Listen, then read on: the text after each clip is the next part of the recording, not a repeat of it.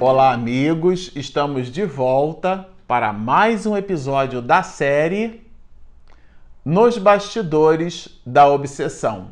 Este, o episódio de número 46. Bom, para você que nos acompanha no canal, nós estamos terminando com o episódio de hoje, o capítulo 9, que é o capítulo que trata dessa visita, do encontro com o passado do doutor Teofrastos com esse espírito que eles encontram numa região muito terrível, né? Que Henriette, que é o nome dessa alma, tem contas com o doutor Teofrastos, tem uma abordagem, tem um amor, tem uma situação do passado que o espírito Glaucus resolve é, habilmente explorar para que as compotas da alma desse espírito sejam então, pelas leis, pela força, por essa energia incoercível do amor, ela positivamente influencie essa entidade maligna chamada aqui na obra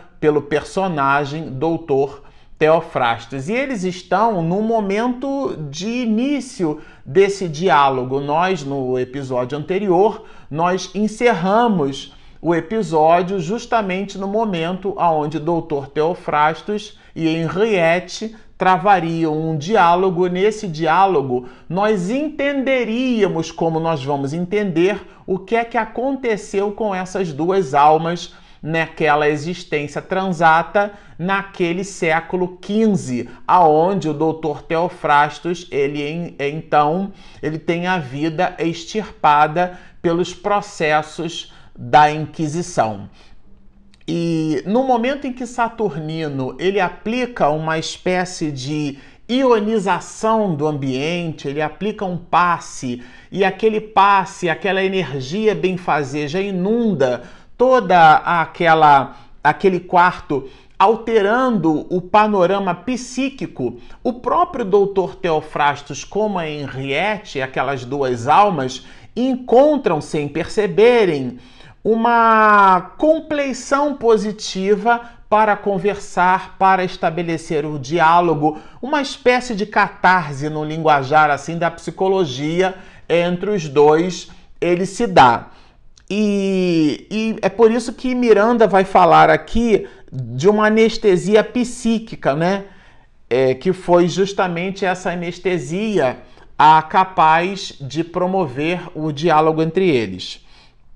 E a Henriette Marie, o nome dessa alma, vai falar do seu descontentamento, vai falar dos seus decessos, vai falar das suas dores, da condição onde ela se encontra, porque depois que ela numa espécie de sintonia psíquica com ela mesma, ela recobra o personagem do século XV, ela tem a sua realidade perispiritual modificada e vai dizer para Teofrastos: Olha como me encontro, olha como sou. Então vai lamuriar, vai falar da sua situação, da sua condição, inclusive fazendo-nos perceber que deixou a vida até esse momento, fazendo-nos perceber que deixou a vida através do suicídio, motivo pelo qual ela se encontrava, inclusive, nesse processo doloroso de recuperação espiritual.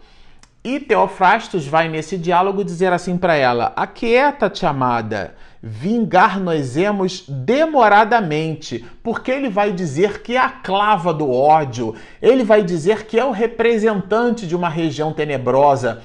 Ele vai explicar para ela que ele era a pessoa capaz de produzir e promover justiça. Né? Então ele vem dessa região, ele é o, o doutor Teofrastos, ele é o espírito maligno e trevoso que promove aqueles julgamentos todos que nós acompanhamos até, até o instante desse capítulo. E vai explicar para ela das suas possibilidades, né? Iniciaremos já com esse infame que aqui me ultraja e consome. Levá-lo-ei para o meu reduto e o punirei, se viciando até que ele retorne ao estado de besta inconsciente. Estava falando daquele espírito que estava subjugando Henriette. E de repente, o espírito Glaucus, o instrutor, faz uma espécie de deixa disso. Você, olha, nós não viemos aqui com esse teor missionário. Ele lembra a Teofrastos, né? Aqui vimos em missão de misericórdia e amor e discorre por todo esse processo. Descobre que nós não somos a clava de Deus, que a justiça e a misericórdia de Deus não se faz pelo nosso concurso, e mostrando e dando ao Teofrastos a percepção de que ele visitava uma linha de raciocínio equivocada. Promove, no bom sentido da palavra, uma certa admoestação a esse doutor Teofrastos, né? E poderemos encontrar assim: não há por que deixar que a loucura possua a razão e a esmague. Isso é essa entidade veneranda falando. Isto é, a loucura não poderia tomar posse da razão. É preciso estarmos senhores de nós mesmos, porque a ira, a compulsão raivosa, ela às vezes cega-nos e em nos cegando, nós em minutos tomamos atitudes que nos rendem uma, duas, às vezes muitas encarnações para produzir a reparação dos erros. Erros esses que cometemos porque não é, freamos aquele impulso nervoso. Daí então é, o, instru o instrutor nos dizer que não há por que deixar que a loucura possua a razão e a esmague. E depois dá uma aula ao doutor Teofrastos de física, dando-nos, fazendo-nos perceber as leis de ação e reação, né? as leis de força na física.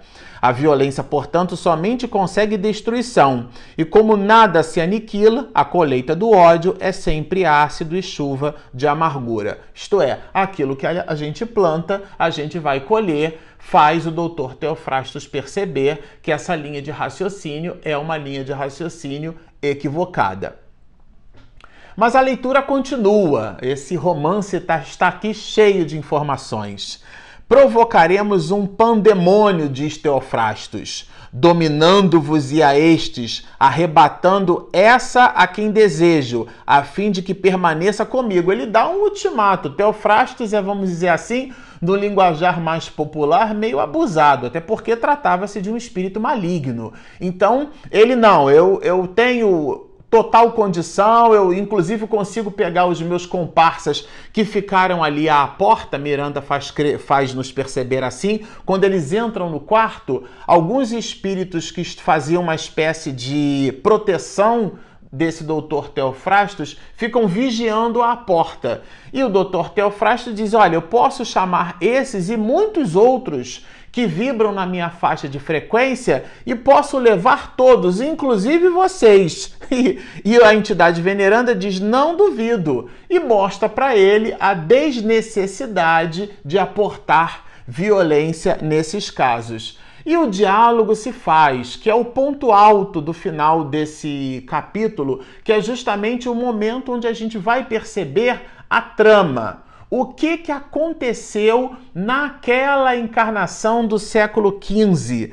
E, e, e aqui o diálogo se faz é, mostrando, é, o, tanto o espírito Glaucus como Saturnino, mostrando para Teofrastos que ele estava efetivamente enganado e mostra para ele, né? Não foi esse o erro dos inquisidores do passado em cuja trama caístes? Quer dizer, você está sugerindo o comportamento que você mesmo condenou. É uma linha de raciocínio muito coerente, fazendo perceber que essa linha de raciocínio era contrária é, é, é, ao seu próprio pensamento. Isto é, e aquilo que ele condenava em verbo era aquilo que ele possuía em atitude, dando, emprestando ao próprio Dr. Teofrastos um movimento paradoxal. E fala que Jesus, porque ele não gostava de maneira nenhuma ouvir falar em Jesus, que Jesus não. É, Teofrastos vai dizer que ele não conseguiu salvar nem a ele mesmo, quando o movimento é justamente o contrário. Ele emolou-se na cruz para é, é, nos dando em vida produzir o ensinamento para a vida eterna. Né? Ofereceu-se a si mesmo ele que é o excelso rei solar, é uma forma diferenciada de ver as coisas, né? Conta-nos, apressou-se, quase súplice, conta-nos o que te ocorreu, procurei-te tanto, isso já é Teofrasto já virando para Henriette dizendo o seguinte, mas me diz o que, que aconteceu com você, preciso saber o que aconteceu contigo, né?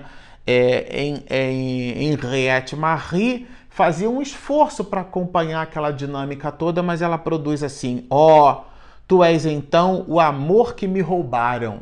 Quer dizer, estava ele diante do amor de sua vida, né? Perdi-me na voragem de suicídio que ainda me faz contorcer as entranhas, sem oportunidade de reparar o gesto, jamais. Estou condenada ao inferno. E quando ela usa a expressão inferno, ele de maneira nenhuma. Eu sou um desses doutos do inferno posso levar-te comigo para governar nessas regiões. E estávamos ali diante do acompanhamento magnânimo de Glaucus e Saturnino, que deixavam que aquelas duas almas dialogassem com vistas a entre elas mesmas perceberem é, trechos do passado delas que nem elas mesmas possuíam, né? Ajuda-me, se me amas, a sair do labirinto tormentoso em que tenho vivido. Socorre-me, Tel. Aí já chama Teofrastos, o doutor Teofrastos, aqui dentro de um linguajar mais carinhoso de Tel, né? Vamos lembrar que é uma entidade maligna. É, e nesse instante, então, ouvindo a falar desse jeito, Miranda vai escrever para nós, dentro de um lirismo que é muito próprio dessa entidade veneranda. O doutor Teofrastos ajoelha-se diante daquele espírito que era o amor de sua vida, né? E ele então é, chora convulsivamente. É, Henriette Marie fitou então com um olhar de suprema angústia. Eu fico imaginando dois espíritos que depois de séculos e séculos estavam ali, um diante do outro, e ela vai descortinar agora o que efetivamente aconteceu entre ambos, né? Quando me anunciaram o teu suplício em praça pública e a tua morte, refugiei-me nas sombras do convento. Isto é, ela adquiriu o hábito, já que não poderia mais casar-se com Teofrastos, né? Buscando o esquecimento e o abandono de tudo. Fez uma mudança, buscou uma mudança de vida no hábito. Mas olhem efetivamente o que, que acontece. É realmente é, nos bastidores da obsessão, porque a gente não imagina a cada página nova nesse romance é uma informação nova que Miranda traz e é uma informação muito rica de observações. A imaginação dos teus suplícios amado, atormentava-me, porque daí ela ficou imaginando como o amor de sua vida havia sido supliciado na Inquisição do século XV. Isso deu a ela uma prostração muito grande e ela ficou realmente muito mal, mudou polarizou a sua vida para o hábito, num mergulho, esquecendo do restante das outras coisas, já que o amor de sua vida, de sua vida havia sido é, assassinado por processos da Inquisição. Mas ela vai revelar assim: ignoras talvez que o infame que presidiu ao processo em que foste envolvido fê-lo por fel felonia, quer dizer, por vingança. Só mais tarde eu o soube, porque era alguém que estivesse buscando punir Teofrastos. Porque vamos nos recordar que nos episódios é, lá no início da obra, esse doutor Teofrastos, também chamado de mago, era alguém que naquele século XV buscava esses processos de comunicabilidade com os espíritos. E por que o operasse através de sortilégios quetais, através de movimentações que eram ditas naquela época como movimentações voltadas à bruxaria, Quantas não eram as, as mulheres que, em processos de histeria, por exemplo, não eram queimadas em praça pública? Quantos não eram os homens que, buscando no processo de comunicabilidade com os mortos, não eram ditos por seres demoníacos, por magos. E o doutor Teofrastos, ele então foi pego nessa cilada, uma espécie de cilada maldita, porque era alguém vinculado ao poder eclesiástico e na época aquilo não era em definitivo permitido, aliás, era dito como algo satânico, algo demoníaco, portanto, é, era, era a pessoa era quando pega penalizada com a extirpação de sua própria vida, né? Ignoras talvez que o infame que presidiu o processo em que foste envolvido fê-lo por felonia. Só mais tarde eu soube, porque o homem gostava da Henriette. Então, dentro de um processo no confessionário, a moissola contava para, para no confessionário tudo aquilo que o mago tinha como comportamento e aquilo representou uma espécie de chave de cadeia para ele mesmo, sabendo do nosso amor, pois que eu lhe narrara através de confissão auricular anterior, dominou temporariamente a paixão, quer dizer, gostava da mulher, mas fe fez a contenção dessa paixão. E sem que o soubesse, eu mesma lhe forneci as bases processuais quando lhe narrei as incursões que fazias no reino dos mortos e as práticas a que te dedicavas. Isto é, a mulher que gostava, a, o amor é, dentro daquele movimento, dentro daquela narrativa, ela mesma forneceu àquele homem os elementos que fizeram com que Dr. Teofrastos, no século XV, fosse assassinado pela Inquisição. Esse era o, o drama ansiosa por libertar-me das hórridas recordações, é, prosseguiu, porque ela estava fazendo realmente a sua catarse. Não passara o triste outono da tragédia e relatou-me a sua furiosa paixão por mim, que aí o homem se revelou para a mulher, dizendo-me ter sido eu o móvel de toda desgraça que o levara a assassinar-te em nome da fé e da religião. E a mulher ficou então com ódio surdo, com ódio mortal daquele personagem que inclusive aqui nem cita nesse capítulo, nem cita o nome dessa entidade, é... mas o fato é que a mulher, a partir daquele momento, com ódio ferrenho desse espírito, ela engendra um mecanismo oferecendo passagem para ele, envenena o vinho que ofereceria àquele homem, àquele eclesiástico, e ele então tomba, e no momento em que ele está convulsionando pelo efeito do veneno, mas ainda com alguma lucidez, ela então vai e fala tudo aquilo que ela gostaria de dizer para aquele homem. Segura da sua destruição, Contei-lhe então, enquanto se retorcia na dor, o meu desprezo e o meu horror. Vencida pela loucura, libei ali mesmo alta dose do vinho envenenado e sucumbi de imediato, sem nunca morrer. E aí o que é que ela fala? Ela vai nos dizer assim: o que me aconteceu desde então não posso relatar. É aquilo que Camilo Castelo Branco vai dizer a respeito das dores que sente o suicida. É uma dor inenarrável. Ela consegue descrever o que acontece com ela antes, mas do, daquele momento depois. Isso, inclusive, modifica o panorama espiritual daquela mulher, daquele espírito, estagiando num, numa construção feminina. E o Dr. Teofrastos tem dificuldade de uma abordagem psíquica em relação a esse mesmo espírito. O que me aconteceu desde então não posso relatar de, depois de ter colocado para nós que viveu o inferno mil vezes.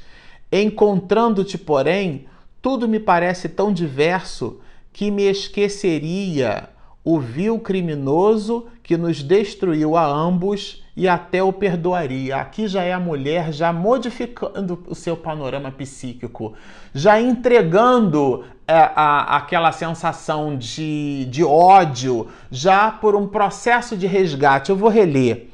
Encontrando-te, porém, tudo me parece tão diverso, encontrando-te a ele, Teofrastos, né? resgatando esse amor do século XV o panorama parece tão diferente, vai ela dizer, que esqueceria o vil criminoso que nos destruiu a ambos e até o perdoaria, né? Se não te apartastes de mim.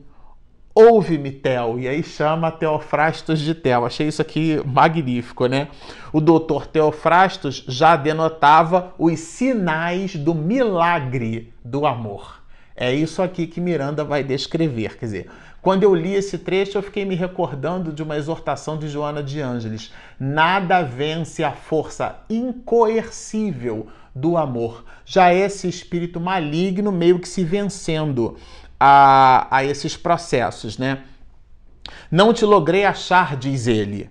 Ignorava que fugiste pelo mais cruel caminho, o do suicídio. Ele não sabia. Ele não sabia que o amor de sua vida havia deixado esta aquela existência do século XV através do suicídio. Não sabia. E olha o que que acrescenta doutor Teofrastos, né?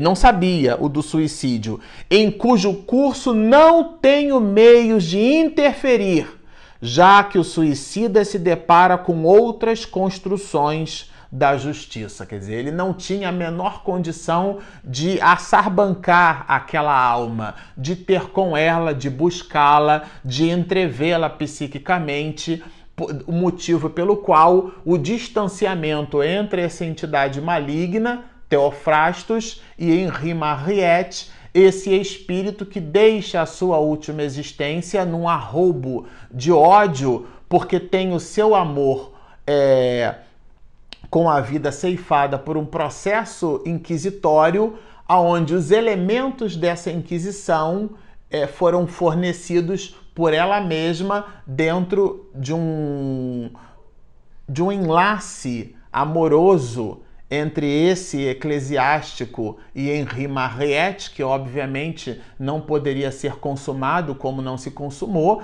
é, mas que dá a ela uma, um ódio enorme, e é esse ódio então que faz com que ela assassine alguém e ao mesmo tempo retire a própria vida, quer dizer, um compromisso duplo com o mundo espiritual.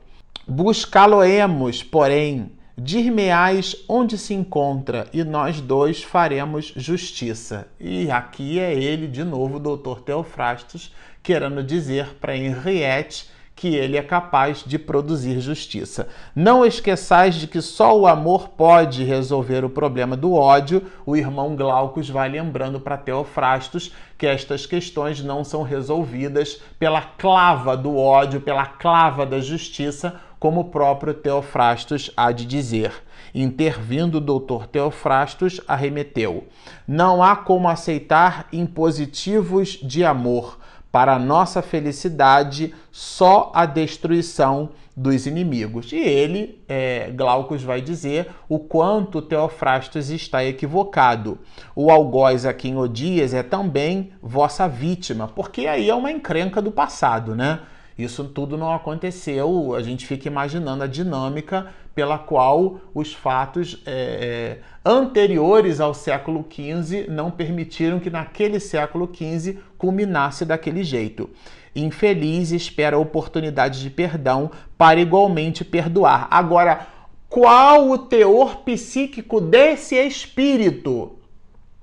Eu vou ler um trechinho para a gente entender o que, que aconteceu com essa alma depois disso. Já não sofre, perdeu a faculdade de experimentar a dor. Olha, obedece a impulsos mecânicos do condicionamento demorado a que se jungiu. Isto é, é uma criatura aprisionada no seu próprio psiquismo. Embora estivesse disposto a duelo verbal, o doutor Teofrastos denotava cansaço, estava assim extenuado depois de séculos e séculos, estava diante ali do amor da sua vida já não estava mais buscando dialogar tenazmente com Glaucus, que apresentava uma argumentação lúcida quão igualmente saborosa do ponto de vista espiritual, porque assim o fazia num clima e num aula de paz, de contentamento, de concórdia, de fraternidade, espargindo bons sentimentos, ao ponto de produzir uma espécie de anestésico mental, tanto em Henri Mariette quanto em Teofrastos, para que os dois pudessem se encontrar. O doutor Teofrastos tentou reagir, insistir diante, porém, do benfeitor, cujo olhar penetrava-o docemente, o atormentado juiz e vingador baixou os olhos e silenciou. Esse foi o primeiro encontro dessa entidade, Dr. Teofrastos, com o amor de sua vida do século XV. E como a obra é igualmente maravilhosa, no episódio seguinte, vamos trabalhar, vamos estudar a temática programação redentora. Nós vamos tomar conhecimento do que é que vai acontecer daqui para frente, mas isso vai ficar para um próximo episódio. Por enquanto, continuem conosco, postem os seus comentários, inscrevam-se no nosso canal, baixem o nosso aplicativo, sigam-nos e muita paz.